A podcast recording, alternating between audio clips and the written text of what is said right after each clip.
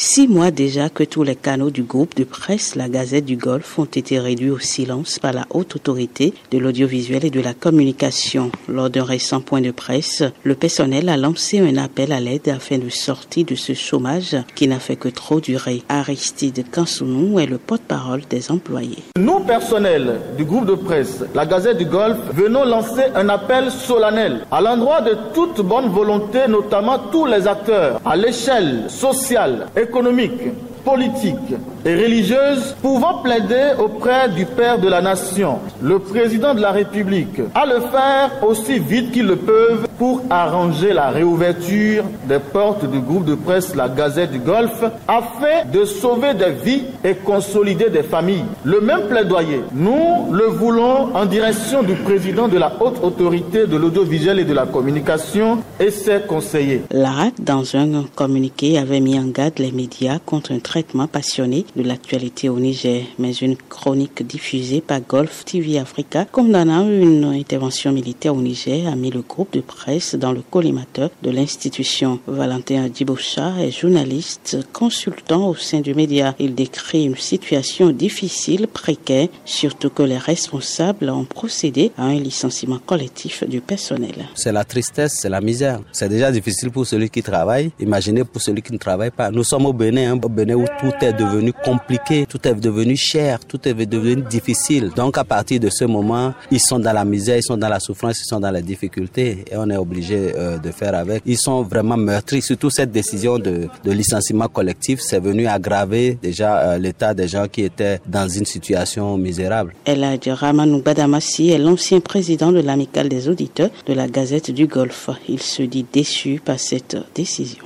Je pense que c'est une situation déplorable. Et quand on se rappelle encore de la lutte menée par le groupe de presse La Gazette du Golfe en matière de l'enracinement de la démocratie, de défense des droits de l'homme, de la bonne gouvernance. Donc ce sort-là, vraiment, je dis, il ne mérite pas ça. Six mois, alors qu'on a parlé de mesures conservatoires, six mois c'est beaucoup. On ne peut pas sanctionner pour une durée aussi longue un groupe de presse, un organe de presse. Ce n'est pas une bonne chose. Même rengaine chez les lanceurs d'alerte participant depuis plus d'une dizaine d'années à l'émission La Grogne Matinale, respectivement Sébastien Yonrossou, Mathieu Rontonou et Eugène Ewaignon dénoncent la suspension ainsi que le licenciement collectif du personnel. L'investissement que le promoteur a fait, il y a des équipements dans cette maison, des équipements de dernière génération. L'émission sur laquelle le journaliste a parlé, on peut suspendre cette émission, mais suspendre la maison tout entière. Suspend un organe qui régorge pas mal de travailleurs. Quel est le sort réservé à ces travailleurs? Est-ce que ce n'est pas une manière de vouloir quelque chose et son contraire lorsqu'on parle du social? Après avoir utilisé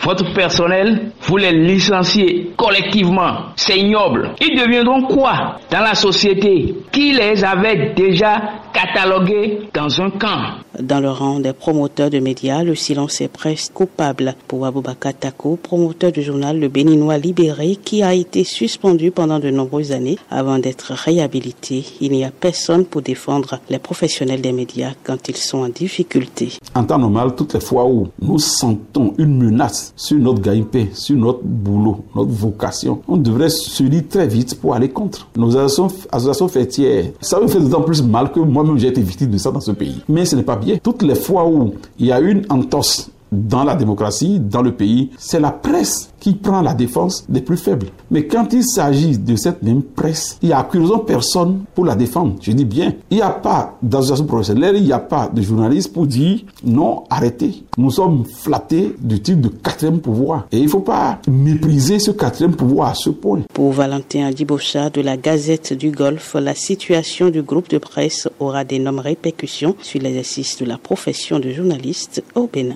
Golf d'abord c'est le, le plus gros média privé au Bénin. Donc quand on frappe sur ce média-là, c'est que les autres deviennent vulnérables. Et donc à partir de ce moment, c'est une restriction drastique de l'espace médiatique au Bénin. À partir de ce moment, l'espace démocratique est en train de s'amenuire au, au, fil du temps. Pour le moment, il n'y a aucune voie de recours qui semble s'ouvrir pour ce média devenu une victime collatérale de la situation au Niger. De Cotonou, Ginette Fleur dans les Pouvéo Afrique.